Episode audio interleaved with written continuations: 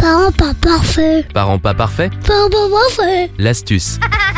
Bonjour à tous Aujourd'hui on va parler de la diversification alimentaire. Vous êtes beaucoup à vous poser la question, est-ce que je reste sur la méthode classique ou est-ce que je pars sur la méthode menée par l'enfant, ce qu'on appelle la DME Alors déjà la première des choses c'est que vous pouvez choisir de faire du mixte, c'est-à-dire de mixer les deux méthodes. L'important c'est de choisir le bon moment, il y a vraiment une fenêtre au niveau de la diversification alimentaire entre 4 et 6 mois où on va minimiser le risque d'allergie. Et puis ensuite, bah, vous allez préparer aussi votre enfant à ce changement d'alimentation parce que pour lui aussi ça va être une sacrée nouvelle expérience. Et donc vous allez commencer généralement par les purées de légumes. Alors pour les premières pas, on va privilégier hein, euh, des légumes quelques cuillères à café, euh, le même légume, euh, pas forcément pendant plusieurs jours d'ailleurs. Maintenant, il n'y a plus ces recommandations là forcément, mais on va commencer par un seul légume tout seul pour euh, favoriser l'apprentissage du goût. C'est plutôt les textures qui vont être importants hein, et les goûts, développer le goût de votre enfant. Donc voilà pourquoi il faut privilégier plutôt un seul aliment et puis une fois que vous allez favoriser un seul aliment, hop, vous passez à un autre aliment possiblement le lendemain. Il n'y a pas besoin de rester toute la même semaine avec le même aliment. On va varier les textures, les saveurs au fur et à mesure que l'enfant va s'habituer aux purées, avec euh, voilà des choses qui vont être toutes lisses au début, puis au fur et à mesure vous allez avoir des petits des petites rugosités comme on peut appeler ça. Hein, donc ça,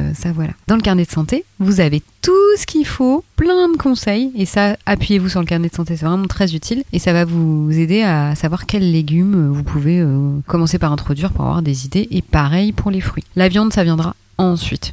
On commence d'abord par les fruits et les légumes. Et puis ce qui est important aussi, c'est le rythme de votre enfant. Bien respecter le rythme, pas forcer au début. On est vraiment dans le plaisir, on s'adapte, on fait confiance. Alors euh, si vous pouvez faire maison, c'est génial, c'est super. Et puis sinon, bah voilà, il y a des choses en supermarché qui, se substituent à ça. Pour ce qui est de la diversification menée par l'enfant, ça va être des gros morceaux cuits à la vapeur souvent. Donc il faut quand même que l'enfant il tienne bien assis et qu'il soit en mesure de saisir l'aliment dans sa main, ça c'est important. Et toujours bien le surveiller. Donc vous pouvez mixer les deux, vous commencez par un peu de et puis euh, un peu plus tard après hein, vous allez pouvoir euh, entamer la DME euh, en alternant les deux choses et puis après vous fixez sur une ou deux, méthodes si vous préférez et surtout si votre enfant montre plus d'appétence pour cela. Donc le carnet de santé, ça allez regarder, il y a tous les conseils qu'il faut pour la diversification alimentaire et les étapes clés pour les réussir. À très bientôt, bye bye.